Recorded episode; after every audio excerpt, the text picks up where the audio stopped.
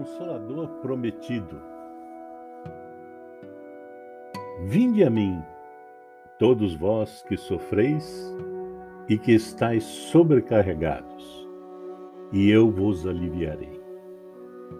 Tomai meu jugo sobre vós e aprendei de mim, que sou brando e humilde de coração, e encontrareis o repouso de vossas almas porque meu jugo é, é suave e meu fardo é leve. Isso está em Mateus, capítulo 11, versículos 28, 29 e 30. Todos os sofrimentos, misérias, decepções, dores físicas, perda de seres queridos, encontram sua consolação na fé no futuro, na confiança na justiça de Deus que o Cristo veio ensinar aos homens. Sobre aquele, ao contrário, que não espera nada depois desta vida, ou que duvida simplesmente, as aflições se abatem com todo o seu peso e nenhuma esperança vem suavizar-lhe a amargura. Eis o que levou Jesus a dizer: Vinde a mim, todos vós que estáis fatigados, e eu vos aliviarei. Entretanto, Jesus coloca uma condição à sua assistência e à felicidade que promete aos aflitos. Essa condição está na lei que ensina. Seu jugo é a observação dessa lei. Mas esse jugo é leve e essa lei é suave, uma vez que impõe por dever o amor e a caridade. O Consolador prometido e diz assim: Se vós me amais, Guardai meus mandamentos, e eu pedirei a meu Pai, e ele vos enviará um outro consolador, a fim de que permaneça eternamente convosco o Espírito de verdade, que o mundo não pode receber, porque não vê e não conhece. Mas quanto a vós, conhecê-lo-eis, porque permanecerá convosco e estará em vós mas o Consolador, que é o Santo Espírito, que meu Pai enviará em meu nome, vos, en vos ensinará todas as coisas e vos fará relembrar de tudo aquilo que eu vos tenha dito.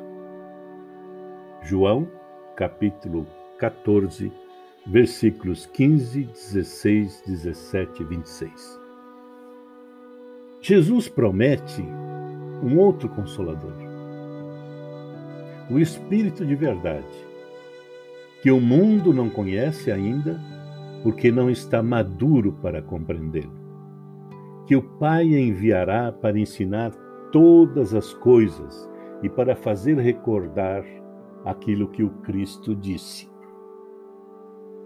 Se, pois, o Espírito de verdade deve vir mais tarde, ensinar todas as coisas, é que o Cristo não disse tudo se ele vem fazer recordar aquilo que o Cristo disse, é porque isso foi esquecido ou mal compreendido. O Espiritismo vem, no tempo marcado, cumprir a promessa do Cristo.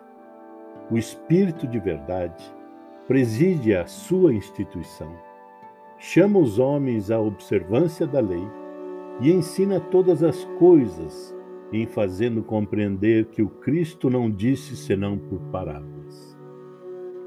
O Cristo disse que ouçam os que têm ouvidos para ouvir. O Espiritismo vem abrir os olhos e os ouvidos, porque fala sem figuras e sem alegorias. Ele ergue o véu deixado propositadamente sobre certos mistérios. Vem, enfim, trazer uma suprema consolação aos deserdados da terra e a todos aqueles que sofrem, dando uma causa justa e um fim útil a todas as dores. O Cristo disse: Bem-aventurados os aflitos, porque serão consolados. Mas de que forma se achar feliz sofrendo, não sabendo por que se sofre? O Espiritismo mostra-lhe a causa nas existências anteriores e na destinação da Terra, onde o homem espia seu passado, mostra-lhe o objetivo naquilo em que os sofrimentos são como crises salutares que conduzem à cura e são a depuração que assegura a felicidade nas existências futuras. O homem compreende que mereceu sofrer e acha o sofrimento justo. Sabe que esse sofrimento ajuda o seu progresso e o aceita sem lamentar com o obreiro, aceita o trabalho que deve lhe valer seu salário.